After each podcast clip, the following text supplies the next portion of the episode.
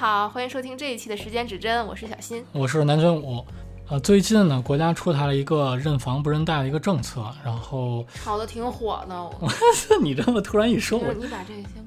对，然后我们想就这个政策啊，我们不是说批判或者说评价这个政策好不好还是坏不坏，我们只是想说，呃，这个政策下，呃，老百姓做决策的时候，它背后隐藏有一些心理学的小知识。所以我们就想来说这么一期。首先啊，我问小新，就是你知道这个认房不认贷这个政策到底是什么意思吗？我稍微理解了一下，就按照用我自己的话来总结哈，就是如果你站在这个城市，那房产证上没有你的名字，你就可以在这个城市里边买房，就算你有贷款也可以买，因为他只认这个房子，不认那个贷款。是吗？嗯，对，差不多是这意思，而且是已经抛开了城市和城市之间了。就是原来不是说那个你只要是在任何一个城市，就是名下有房嘛，那你在其他城市你也你也是二套房来去算的。所以这个就是相当于这个政策就解除了这个限制。然后还有一个就是首套房的首付比例和二套房的首付比例不是降了吗？原来是那个二套房首付比例是必不能低于六成，然后现在是二套房是三成，然后首套房二成，这个就相当于是对于首付你入这个门槛儿实际上是降低了。对对，嗯对。然后我再问你啊，就是像这种政策，因为它还有别的相关连带性的政策嘛，都比较优惠嘛，就相对于咱们这个老百姓嘛。那这个时候，如果说你对于你来说，你你买房吗？其实这个政策，如果是对于个对这个房子说我是刚需的话，我可能就是真的会心动了，因为那毕竟是刚需。之前我可能勒紧裤腰带我也买不了，但现在我能买，那我可能还是会去看一看。但是如果抛开了就是刚需来说的话，我应该是，反正因为我没有那么多钱啊，所以我应该不会买。嗯，对，这这是我也是，我也是这么想的。那没钱还买个屁呀，是不是？对，所以而且就是因为现在那个就听新闻说嘛，就是各大的那个房地产商不是也爆雷的新闻出现了嘛？就是比方说恒大、什么融创等等这一些。我们那个同事他老家，然后就是他之前就买房了。那我现在就是因为咱们不是那个。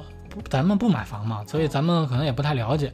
那现在有一种那叫期房，你知道什么意思吗？期房，我感觉就是你先买了，然后再等着它盖，是吗？对对对，就是你先交交一部分钱，然后那个首付吧什么的，然后就是它它还没有成型，没盖完，你先你就是先等于说是你先把这个名额给占了，占了完之后，然后人家人家再去开发。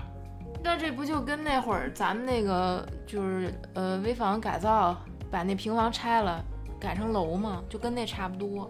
哦，我我我 我没住过平房，我不太清楚。啊，对，那差不多吧，其实对，所以这个就是因为就他们不是接连就爆爆雷了嘛，爆雷完之后就是一度停工了，就不盖了。所以导致好多人断供嘛，就是我你你这边都不盖了，然后我这边每个月还得还贷款，而且就是那个经济之前，呃经济不是不太好嘛，然后好多人都失业了，所以就是引发了断供潮。所以我们那同事也是，就是嗯他们就就是停停住了，就是开发商就不不见了。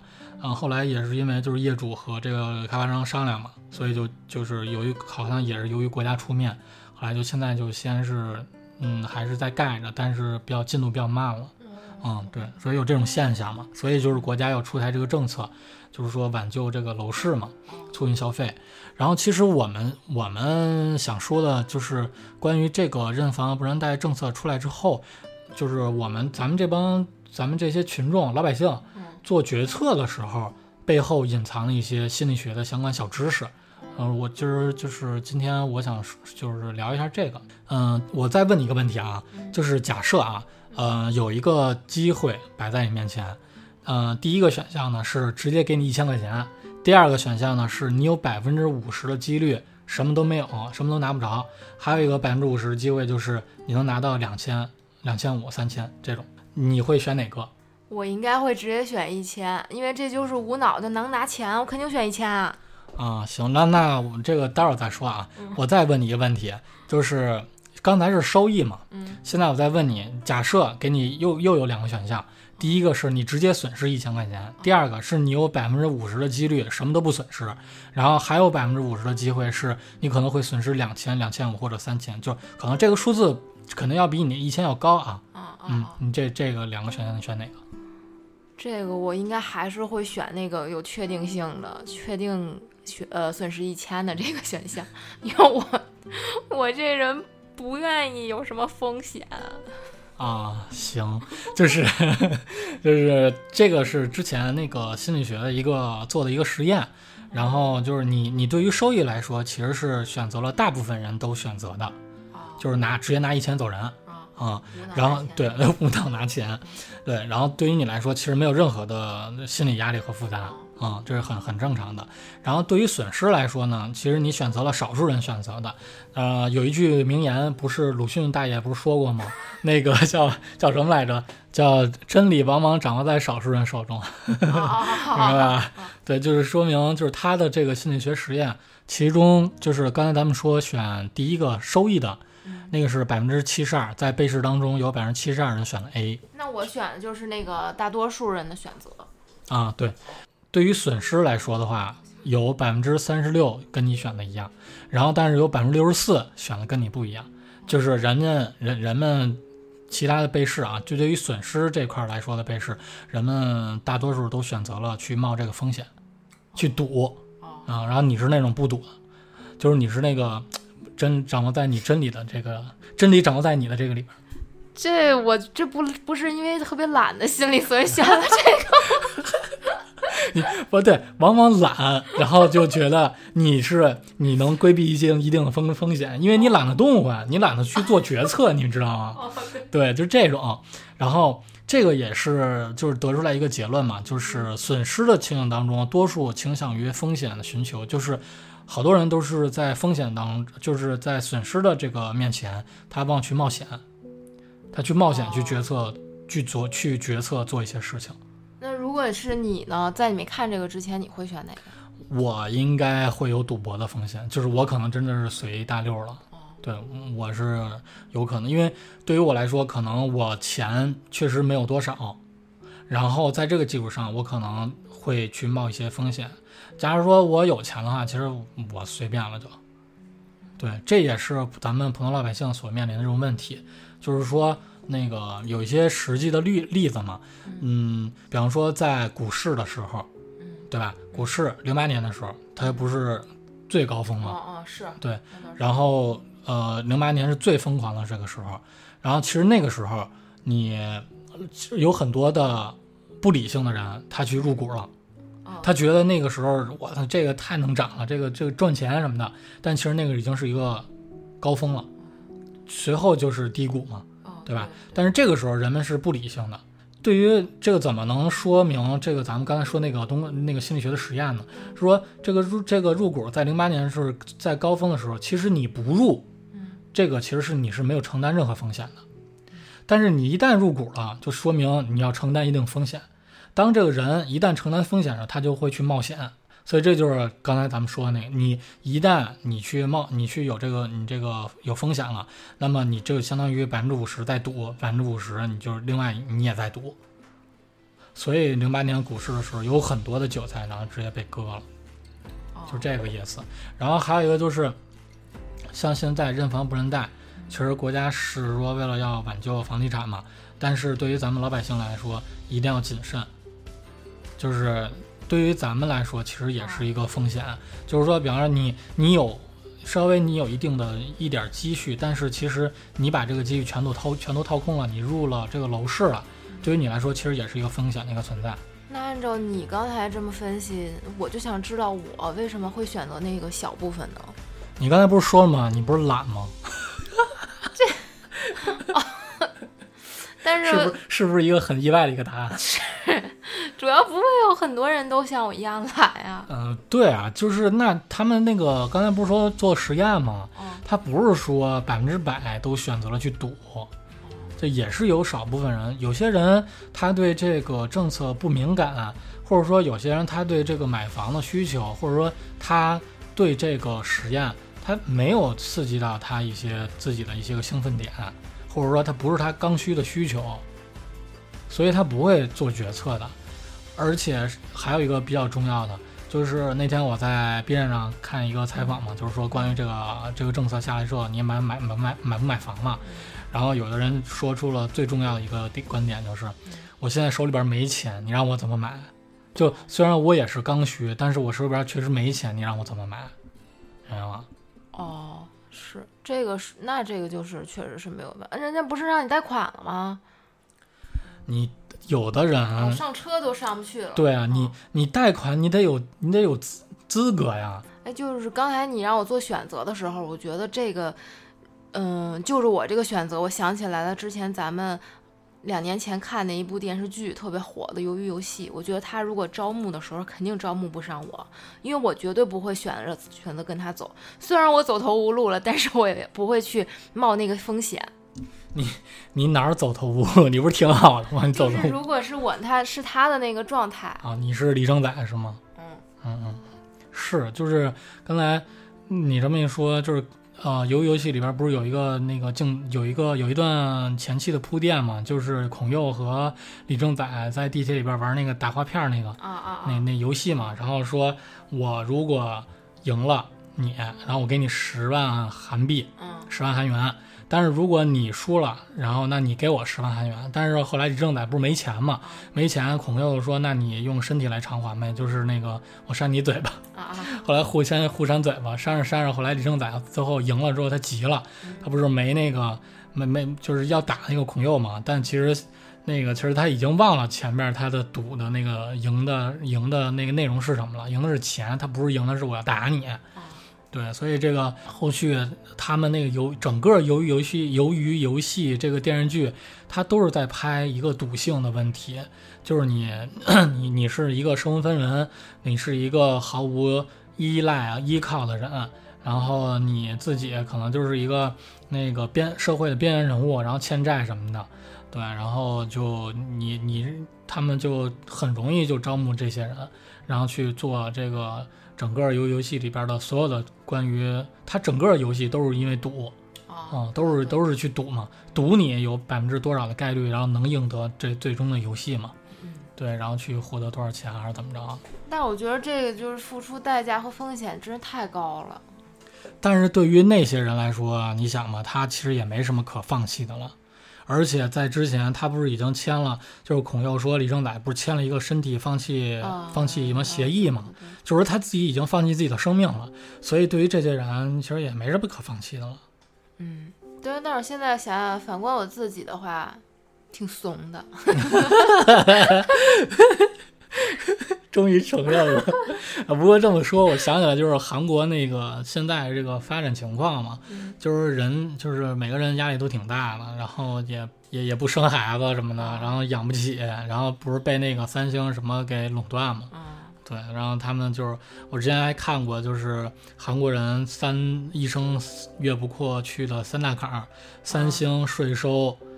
嗯，三星税收还有一个什么我忘了，反正就这三个，然后都是跟那个都是跟钱有关系的。就是三星不是垄断了他们所有的那个，比方说那个重工业、轻工业，什么各大那个家电、三 C 产品全都有啊，对，已经垄断了嘛。然后就是十大家族吧，那个韩国那边是每年的 GDP 的一半儿，将近他都将近一半儿，然后他们贡献的 GDP。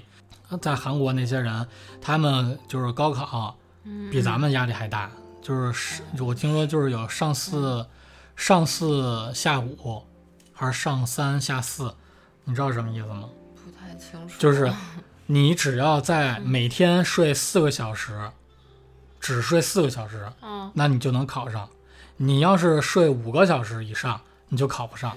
他们韩国，你不是对韩国是有一些了解吗？就是他们韩国最猛的三所大学，啊，就是 Sky 嘛，就是那个叫什么，首尔大学、高丽大学、延世大学，就这三个。你只要考上这三个大学，毕业完之后，你不就能进所谓咱们现在大厂吗？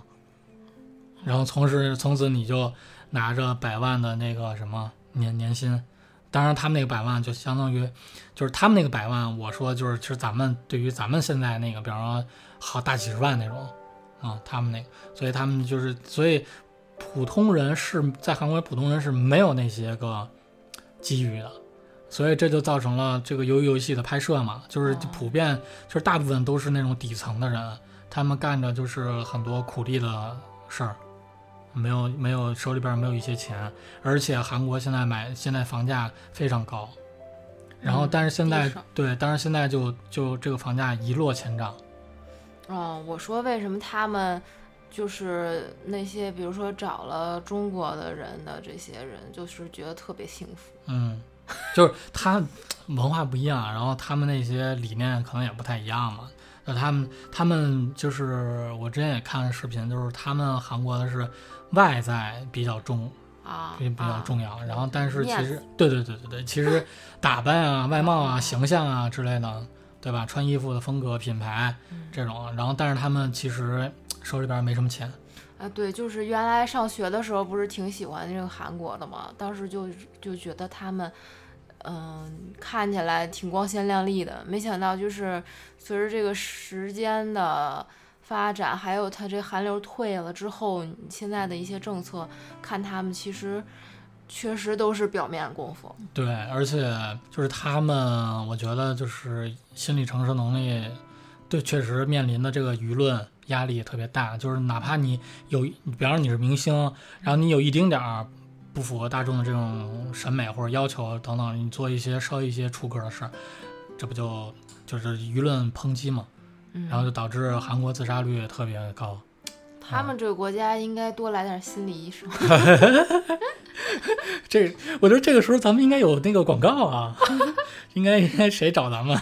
对，少弄点那个整形的医院，多来点心理，对对对，心理整形，对心理建设问题、心理技术问题比较那个堪忧。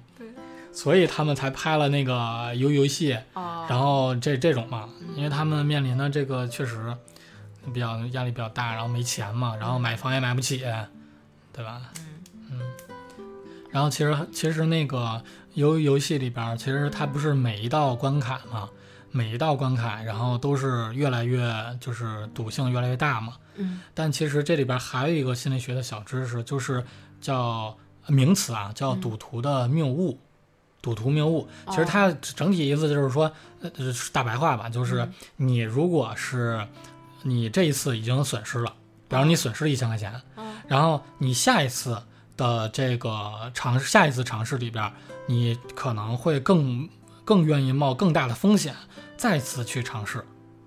嗯嗯，是这意思。就是由于游戏里边，他们不是这个打扇扇嘴巴这个吗？就是他被扇了一个嘴巴之后，他不是损失了一个嘴巴吗？就是然后他不就是激起了他一个愤怒，然后他就说不行，我得再。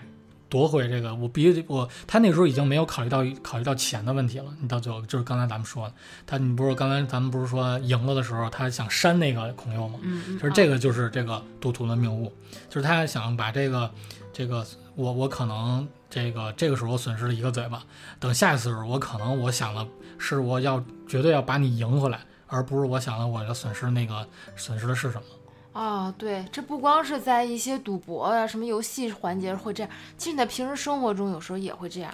对啊，比方说你今天那个被人偷了一个十块钱，然后但是好多人他都是，比方说我今天被被偷了，然后我心情超级不好，但是我得用二十块钱，甚至三十块钱、四十、五十，然后我得吃一好吃的，然后挽挽回一下我今天那个 比较不比较好比较坏的一个心情嘛。啊，对对对，是这样的。就还有就是，比如说，如果我在那个。比如说上学的时候，我比如有心里边有一个目标，老是标着这个人，嗯，要比他就是跟着他一块儿学，或者比他学的更好。然后没想到自己每次都考的不如他，那那个时候就会也会有这种心理。嗯，是，所以就是咱们上边说的那个上，就是之前说的损失和收益的那个实验嘛，其实还有一种就是一个。一个原理就是损失的敏感效应，这个其实就是说你对损失比收益更加敏感。就是我觉得这个咱们其实都能明白。嗯，你收益了十十那个一千块钱和你损失了一千块钱，哪个更让你心痛？肯定是，对吧？跟哪个更让你开心？哪个让你让你心痛？或者哪个让你感觉更不好？那肯定是损失嘛。啊，对啊，那你就像是比如说在恋爱里边，是我把人给甩了，我我肯定无所谓啊，别人把我甩了，我肯定难受的不行。嗯，对对对，就是我不能让别人甩把我甩了。对啊，这个时候就关系到面子和里子的问题，是吧？不是，就是很难受吗？嗯，是，就是往往主动提出来分手的人，他可能一是他确实并不是特别在乎。第二呢，就是往往就是刚才你说的，就是我不想让自己处于被动，或者说让自己心情不太好。嗯，而且就是还是你刚才不是说对损失更敏感吗？对对。那我损失了，我当然很敏感了。是。还有就是你像，比如说我，如果是今天丢了十块钱。那我肯定就是按我这个人，我肯定就老得说，而且老得记在心上。我丢了十块钱，叨叨叨叨叨叨。对，但是你像我，比如说我赚了一百块钱，我可能都不会记得。哎，你有没有发现，就是从小到大，自己身体受到了什么伤害？其实这个比我，比方说拿了一百分，获得什么奖状等等这些，要记忆更深刻。我自己发现，就是就是刚才咱们说的这个时候，我觉得我自己是这样的。就比方说，我小时候被车碾了，被狗咬了似的，然后这种我记忆犹新。哪怕是我几岁的时候，在什么场景下，我我遭遇了这个身体受到了损害，我都记得特别清楚。但是你让我说，我什么时候拿了三好学生，我什么时候拿了那个奖状什么的，这我可能都不太印象，都不太深刻。哎，我我也这样，但是为什么呀？我觉得大多数人都应该都这样吧。不是，你先说你有什么损失？就是我小的时候有一次跑步，然后脚崴了，然后骨折了，我印象特别深。你这太寸了，我都不知道怎么就骨折了，然后印印象很深很深。你那腿上不是有一道疤吗？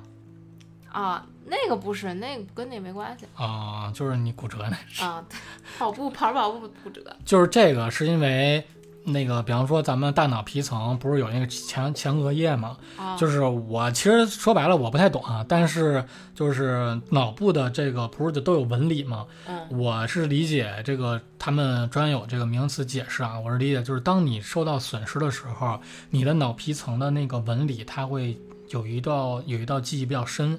深的这个纹儿，它这个纹儿实际上就是相当于把这个存储到你大脑当中，然后比你就是这个记忆相当于更深刻一些。哦，那这我可以理解为就是因为人就是动物性嘛，所以他就是对这种对自己的身体有一万点伤害的这种印象，要比其他外在的更印象更深。对对对对，就是相比你收益嘛。嗯，就是我现我突然想起来一句话，叫。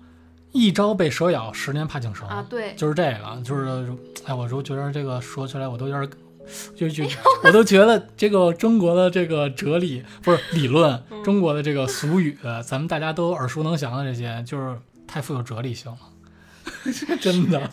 是，就是他他这句话就相当于把咱们这个概括了嘛。嗯，对，嗯。而且就是，比方说，我小时候被狗咬了，其实我到现在我这个疤都在呢。嗯，所以就是我有的时候我可能看见狗的时候，向你向我扑来的时候，就这个记忆一下就可能就涌上来了。嗯嗯，这种，行吧，你咱们基于今年这个话题，你还有什么想说的？就是咱就话题还聊回来最开始的这个，就是对于这种投资啊，或者是尤其现在最就这个买房，还是希望就是之后。多去思考，少去决策。那个，对于因为买房，它是一个重大的一个决策嘛，就是相当于咱们装修买大件儿这种，比这个大件儿还要大。嗯，这可能是花费你呃半辈子或甚至一辈子去这个偿还你这个贷款啊什么的。当然排除有钱人啊。对于咱们普通老百姓而言，这是一个非常大的一个决策决策的一个东西，可能甚至会影响你的一生。像现在这种形势下，这种经济形势下，嗯，还是就是刚确实是刚才你说的，多想少做。就是哪怕我对这个机会晚点下手，但是经过三思之后，考虑之后，我有这个经济实力，并且是刚需。那可能就需要那个咱们果断一些，就是可以下手了。但是如果说已经有房了，而且说可能不是刚需，并且手里边可能也没有那么多闲钱，还是求稳为主。就是满就是满足自己当下这个生活这种方式。因为一旦买了房，可能或者说你做一些别的大的这个投资性的一个投入的话，那可能对你现在的生活品质和生活的质呃生对生活的质量就可能会有一些非常大的影响，对吧？比方说你想吃，比方说你想吃个好的啊，什么外卖啊，每天点外卖吃啊，这些可能就是生活比较拘谨了。